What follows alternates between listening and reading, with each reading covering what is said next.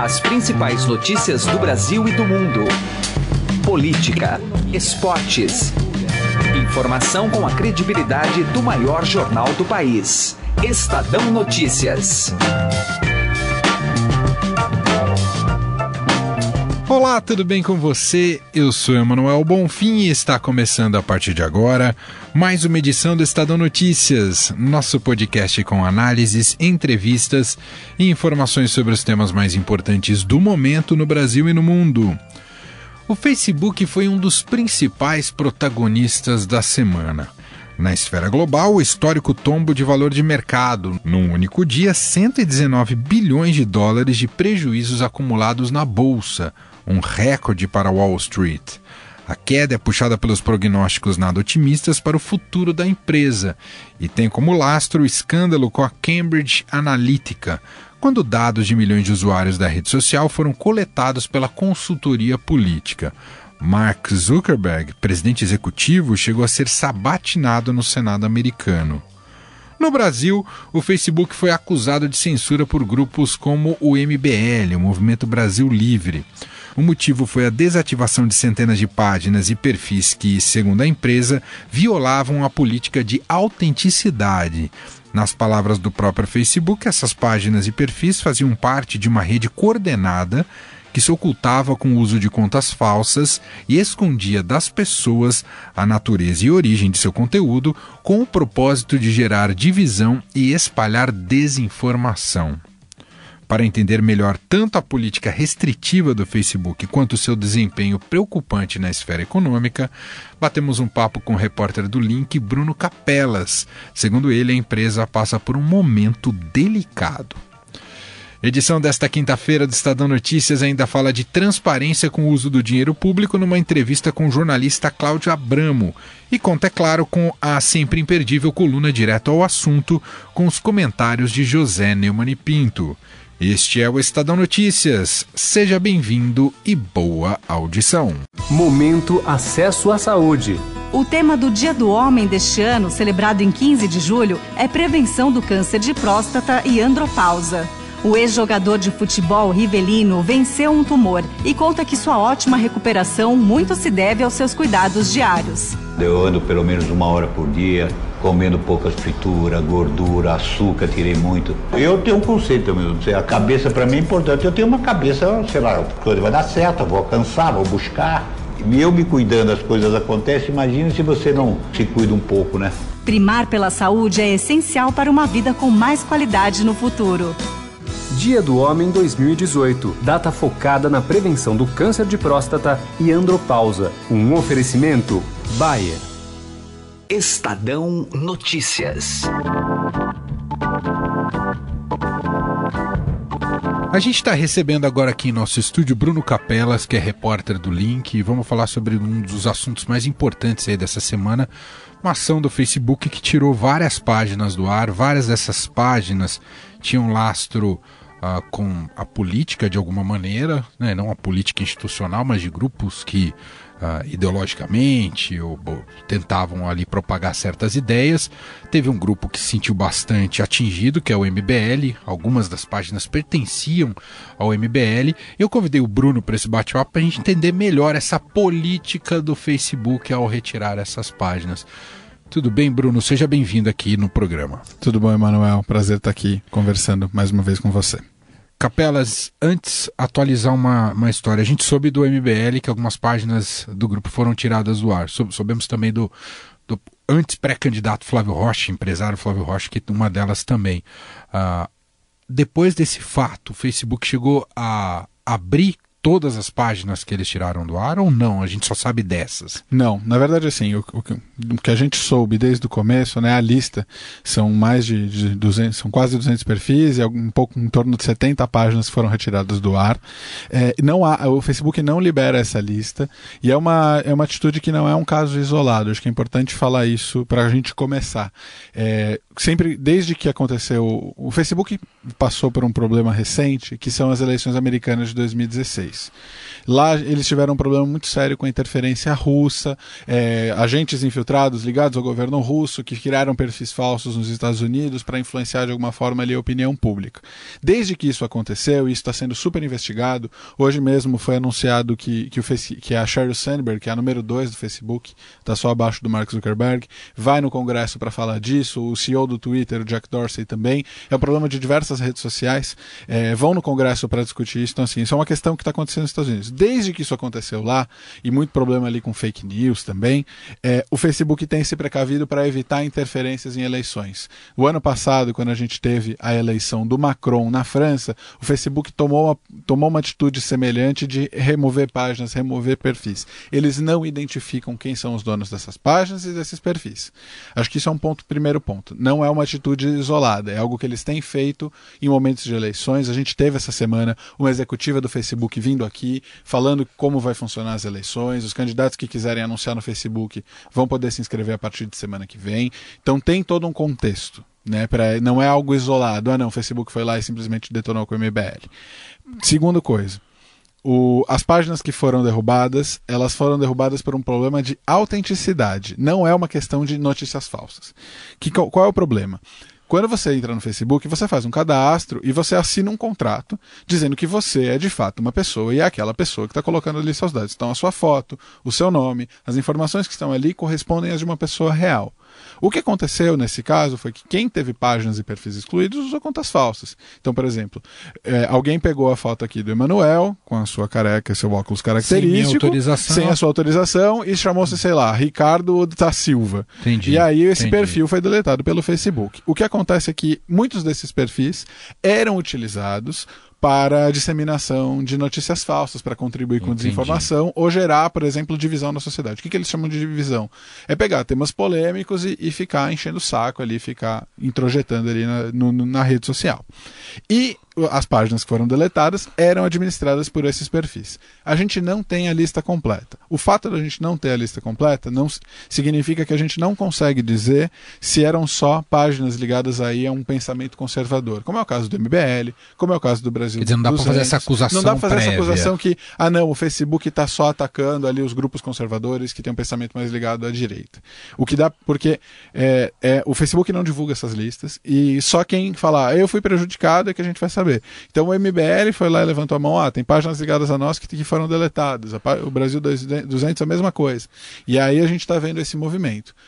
Paralelamente a isso, também é importante falar que lá nos Estados Unidos o Facebook também está sendo é, atacado um pouco por isso. Nessa na coisa de duas semanas, o Facebook teve que ir ao Congresso, numa sessão chamada por deputados republicanos da ala mais conservadora, que também viram que o Facebook está removendo páginas, removendo conteúdo. E aí tem uma questão que é, é em alguns casos, a liberdade de expressão está se chocando com o discurso de ódio. A liberdade de expressão está se chocando com a disseminação de notícias falsas. E isso é uma questão problemática. É engraçado que isso tudo esteja acontecendo aqui no Brasil, no momento em que o Facebook também levanta uma bola e fala assim: não é meu papel julgar de, é, se as coisas que vocês dizem aqui são certas ou erradas. A gente teve um caso muito maluco: o Zuckerberg deu uma entrevista para um podcast americano, é, falando que é, ele é judeu, é importante lembrar, ele é judeu, e ele falou: eu não, não é meu papel deletar do Facebook, ou de qualquer pessoa no Facebook, deletar quando alguém diz que o Holocausto nunca existiu. O Facebook está se eximindo dessa obrigação de controlar o que as pessoas dizem. Ele fala, a liberdade de expressão está aqui. Só que, e aí tem muita gente falando, ah, então o Facebook está usando uma certa, uma certa desculpa para controlar o conteúdo, que é ir para cima da questão da falta de autenticidade. É possível. Tem uma análise hoje muito boa do Francisco Brito Cruz, que é diretor do Internet é Lab, é, no, no, no Estadão, falando um pouco sobre isso. O Facebook está no fio da navalha, porque ele não está errado, mas ao mesmo tempo ele deixa muitas dúvidas sobre a forma como ele está agindo nesse caso. Assim, ele não está errado. Se você olhar as regras, não está errado. As, eh, quem, esses caras todos que foram punidos, eles estão ferindo o contrato dizer, foi, que foi eles... com base em critérios objetivos. É, ainda assim, ainda assim, é obscuro, é isso? Ainda assim essa, é, essa é, a conclusão? É, ainda assim é complicado, porque porque porque assim parece que tem uma motivação por trás. Mas nesse caso, é difícil criticar o Facebook porque o Facebook está jogando de acordo com a regra que ele mesmo criou Entendi. e que esses grupos e qualquer pessoa que está no Facebook, eu, você, é, concordamos. Então, é um pouco assim, é complexo, mas é um pouco nisso. Aí, dizer que o Facebook é socialista, que o cama os camaradas Zuckerberg e outras bobagens do tipo, aí a gente está extrapolando demais. Eu já ouvi uma piadinha na internet Qual? esses dias, que é o Facebook é socialista porque é uma rede social. Eu olhei e falei, ah, meu Deus do céu. É né? boa a Tem piada. essas bobagens aí.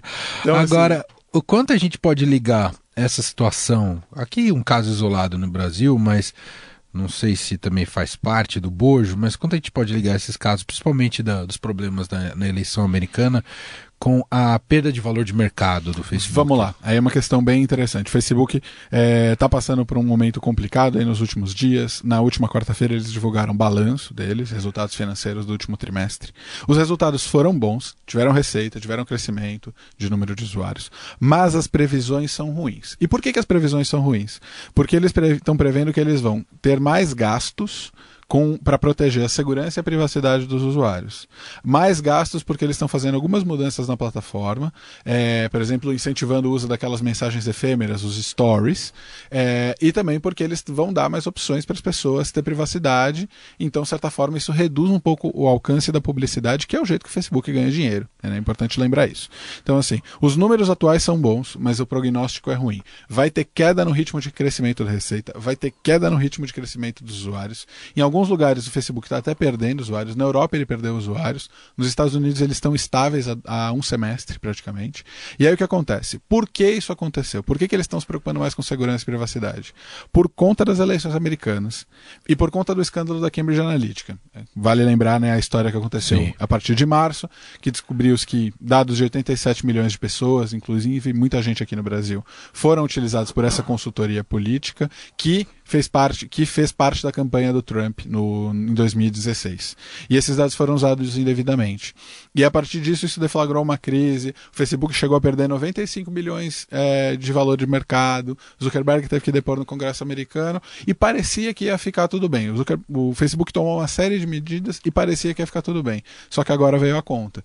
Eles, tão, eles finalmente passaram, fizeram um balanço que mostra o período de três meses que veio essa crise. Uhum. E aí esse balanço mostra o que, que eles estão gastando, o que, que eles estão aumentando de, de segurança, de privacidade, de controle. Teve também o impacto da nova lei de proteção de dados na Europa, que também afeta, que essa, dá mais poder de privacidade para os usuários, então reduz o escopo de anunciantes. Essas notícias falando, ó, o futuro não é tão bom quanto se imagina, tanto pela questão política após o escândalo, quanto pela mudança de lei na, na Europa, fizeram com que os, os, investidores se desanimassem. E aí sai vendendo, sai vendendo, sai vendendo. Entendi. E quando um sai vendendo, o outro sai Claro. vendendo, teve esse efeito de queda. As ações chegaram a cair 24% na, na noite da quarta-feira. Nesse momento que a gente está conversando, estão em mais ou menos baixo de 19, né? refletindo, na verdade, só a queda da quarta-feira. É, e, e vai um pouco nesse sentido. É, é, é bem possível que acabe o dia com uma queda de uns 18%. Né? E Agora achar que é o buraco que o Facebook entrou. é, é assim, é uma situação complicada. O Está num Facebook- momento delicado. Está num momento muito delicado. Nunca. Ele nunca perdeu tanto valor de mercado num momento só, num dia só. Acho que nenhuma empresa, é, é uma- se eu não me engano, é um recorde para empre- perda de valor de mercado de uma empresa só, em termos absolutos, né? Tá. Num único dia. Cento, quase 120, bi- são 120, 125 bilhões de dólares. Tem que ver aí como é que vai fechar o mercado.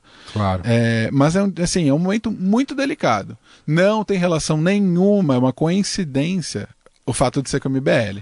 Mas o que, tá, o, o que foi feito aqui no Brasil é uma política que o Facebook tomou, está tomando Depois em lugares que são mercados importantes, Aham. depois desse primeiro Entendi. escândalo que aconteceu. Então, assim, está ligado.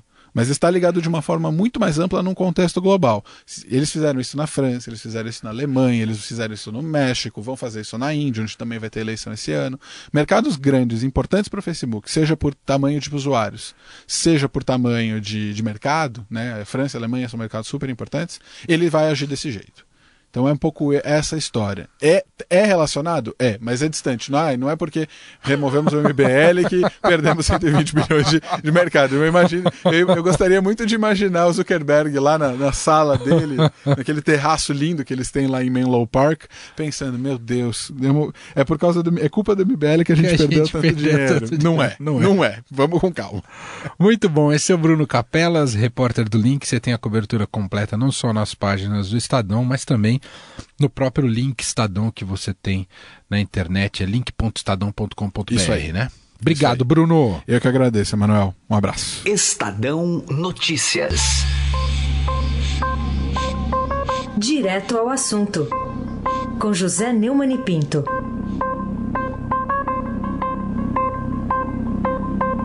O Globo e o Valor Econômico fizeram editoriais sobre o uso político das agências reguladoras chamando atenção para o fato alarmante, que é o desvirtuamento das agências. A origem desse aparelhamento é o toma lá da cá da política brasileira, suja como ela só. Começou em 2002 com a conversa de Zé de Seu e Valdemar da Costa Neto, a portas fechadas, enquanto lado de fora esperavam Lula e José Alencar. O PT se adaptou bem ao jogo. Os 40 diretores das agências principais 35 são apadrinhados por partidos. Reportou o Globo, né? Essa lista não está completa. Onde estava o Banco Central que não coibiu nem puniu a lavagem de dinheiro investigado na Lava Jato? Só para ilustrar, um grãozinho de areia nesse deserto de corrupção, as empresas de Alberto e o CEF mantiveram contas em bancos por períodos superiores a três anos. E a fiscalização do Banco Central? Afinal de contas, corretoras de valores e bancos também estão sujeitos às normativas relacionadas à lavagem de dinheiro. Foi noticiado pelo Estadão que a Receita Federal encontrou indícios que apontam para a responsabilidade de instituições financeiras em crimes investigados na Lava Jato. Para o fisco, os bancos não foram dirigentes na adoção de políticas, procedimentos e controles internos. E não foram mesmo. E o COAF, que é subordinado ao Ministério da Fazenda? Bilhões em dinheiro circularam por aí, malas, cuecas, meias, etc. De onde saiu esse dinheiro todo? O COAF não desconfiou de nada? Como é que pode? E a Comissão de Valores Imobiliários, Mobiliários, a CVM, que deixou passar uma manada de elefantes, lembra que eu falei isso aqui? E nada viu ou fez. Petrobras, Eletrobras, JBS, Braskem, são todas empresas abertas sob fiscalização da CVM. E a Previc, para quem não conhece, a Superintendência Nacional de Previdência Complementar, vinculada ao Ministério da Fazenda, que tem como função fiscalizar os fundos de pensão. Então, Onde estava a Previc, que não fiscalizou os fundos de pensão estatais, causaram os prejuízos de 8 bilhões a seus associados? Fevereiro, o Estadão noticiou que o Ministério Público investiga se a FVM e a Previc falharam ao não conseguir impedir o rombo milionário de 5,6 bilhões no fundo de pensão dos Correios, o Postales. Segundo o procurador federal Ivan Cláudio Marques, a Previc e a CVM foram envolvidos no esquema e possibilitaram que o esquema criminoso prosperasse. Ainda não termina aí, tem mais. Vocês lembram do episódio em 2010 em que o presidente da República, Lula, veio aos jornais pedir ao TCU vistas grossas em obras da Copa? É claro que houve essas agências, uma contaminação generalizada do aparelhamento do Estado. Mas vamos combinar, essa incompetência foi delabrada. Essas agências foram instigadas a nada fiscalizar. José Neumann de Pinto, direto ao assunto. Estadão Notícias. Política. Um de cada seis congressistas gasta parte de suas verbas de gabinete com serviços fornecidos por pessoas ou empresas que fizeram doações em suas campanhas eleitorais. Uh, um cruzamento de dados de doações no TSE com gastos da Câmara dos Deputados e Senado aponta um benefício cruzado de 2 milhões e meio de reais distribuídos entre 92 deputados e senadores aos seus doadores. Esses números foram obtidos e analisados pelo Estadão a partir de uma ferramenta que se chama Datascópio, que foi criada pelo jornalista Cláudio Abramo, que é diretor da ONG Dados.org. E a gente vai conversar justamente com ele a partir de agora. Cláudio Abramo, muito obrigado por nos atender. Tudo bem com o senhor? Tudo bem, é um prazer falar com você. Cláudio, uh, isso é pode não ser, em muitos casos, ilegal, mas é no mínimo imoral? Cláudio? É, uh, bom, eu, eu faria uma observação que nesses casos que você mencionou, nessa quantidade, tem uma porção de casos que não são de fato relevantes, né? Quer dizer, o sujeito recebeu uma doação de 200 reais, Isso aí não, não quer dizer nada, né? Então, é, é, eu reduzi, em primeiro lugar, eu reduziria esse número. O que precisa ser verificado, né, que, enfim, aquilo que é, chama mais atenção, são aqueles uh, parlamentares né, que receberam uma certa quantidade de dinheiro, mais ou menos, sabe, assim, uh, apreciável, ou talvez mais, digamos, mais de 10 mil reais, vai, por aí, e uh, contrataram através das suas verbas de, de, de uso uh, para o desempenho parlamentar, né, que é a chamada cota parlamentar, e gastaram com esses mesmos, esses mesmos doadores quantias bastante altas, né, de centenas de, de milhares de reais ou dezenas de milhares de reais. Então eu, eu fixaria atenção mais nesses casos, né? Você, recebeu dois mil reais de doação de uma empresa e é, gastou 42 mil e 319 reais com aquilo e outras coisas parecidas. Né? Esses são importantes. E é, é, em quantidade menor do que esse um sexto que você mencionou. A, a, ferramenta possibilita a gente observar, Cláudia Abramo, que muito da política brasileira ainda é feita com base na troca de favores, é isso que infelizmente é, bom, a ferramenta eu, mostra? Eu não sei, né? Quer dizer, não se pode acusá-los disso, né? Agora seria bom perguntar para eles, né? Sabe, ver esses parlamentares, é, como, como, é que eles explicam isso, né? Ah, como é que eles explicam que é, é, contrataram serviços de doadores de suas campanhas e eles pagando quantias razoáveis, né? Ah, isso só eles poderão responder. É, é, pode haver diferentes casos aí, né? Uhum. Eu diria que, de certo, é uma questão digna de atenção e mereceria uma, um, enfim, indagar desses indivíduos, como eu já falei, né? por que fazem isso. Né? E, e, pode haver também uma falha legal? O senhor defende que haja um dispositivo que possa evitar esse tipo não, de. Não é possível fazer, não, não, não, vejo como. Não entendo como é que poderia ser. Uh, como é que isso se justificaria, não percebo bem. Entendi. É aí que está, né? Esse tipo de coisa, se, caso haja uma troca de chumbo aí, né? Não estou dizendo que em todos os casos haja, mas pode ser que haja caso isso haja, é só a vigilância que pode apontar. Vocês vão dizer, olha aqui, vamos, vamos lá, quer dizer, para fazer isso que eu disse, né? Vai lá perguntar para os caras, né? Pergunte para eles o que, que eles têm a dizer, né? Agora, de qualquer forma, uma ferramenta como essa que o senhor criou ajuda a melhorar o nível de transparência. Eu sei que não é pelo protagonismo dos, dos próprios uh, legisladores, mas uh, é a sociedade, de alguma maneira, se movimentando para que haja mais transparência no, nos gastos públicos, não é? É, isso mesmo. É por isso que a gente faz esse tipo de, de coisa, né? Tanto essa como outras né, ferramentas que a gente tem de analisar como é que diferentes, uh, enfim, setores, segmentos, partes do, do, do poder público, né, isso inclui os três poderes, gastam dinheiro, né. Isso aí é bastante importante para entender como eles se comportam. No caso de parlamentares, é, será triplamente importante, né, por causa, porque o comportamento deles, no exercício do mandato, uh, ele é, ele colore muito, né, aquilo que eles fazem em termos políticos, né o que, que esse pessoal está fazendo, né? Então é importante, nos parece, uh, vigiar essas coisas, né? E apontar, e aí, e daí, a partir daí, né, a partir daquilo que surgir, das indagações, enfim, de discussões que, que apareçam a respeito, que o eleitor, né, o, o, o cidadão, uh, tome suas próprias conclusões, né? Muito bem, ouvimos o jornalista Cláudio Abramo, ele é diretor da ONG Dados.org, né, que apresenta justamente ferramentas, métodos, maneiras justamente de olhar para a eleição, para o dinheiro, a maneira como ele é gasto e buscando é, maior transparência e engajamento da sociedade civil também. Cláudio, muito obrigado aqui pela conversa, um grande abraço. Ah, um abraço a você, foi um prazer falar com você. O Estadão Notícias desta sexta-feira vai ficando por aqui. Contou com a apresentação minha, Emanuel Bonfim, e produção de Gustavo Lopes. O diretor de jornalismo do Grupo Estado é João Fábio Caminuto.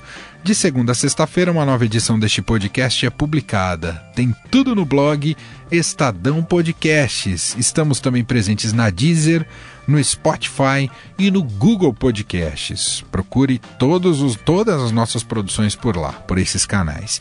E mande seu comentário e sugestão para o e-mail podcast@estadão.com. Abraço para você, uma excelente sexta-feira e fim de semana e até mais. Estadão Notícias.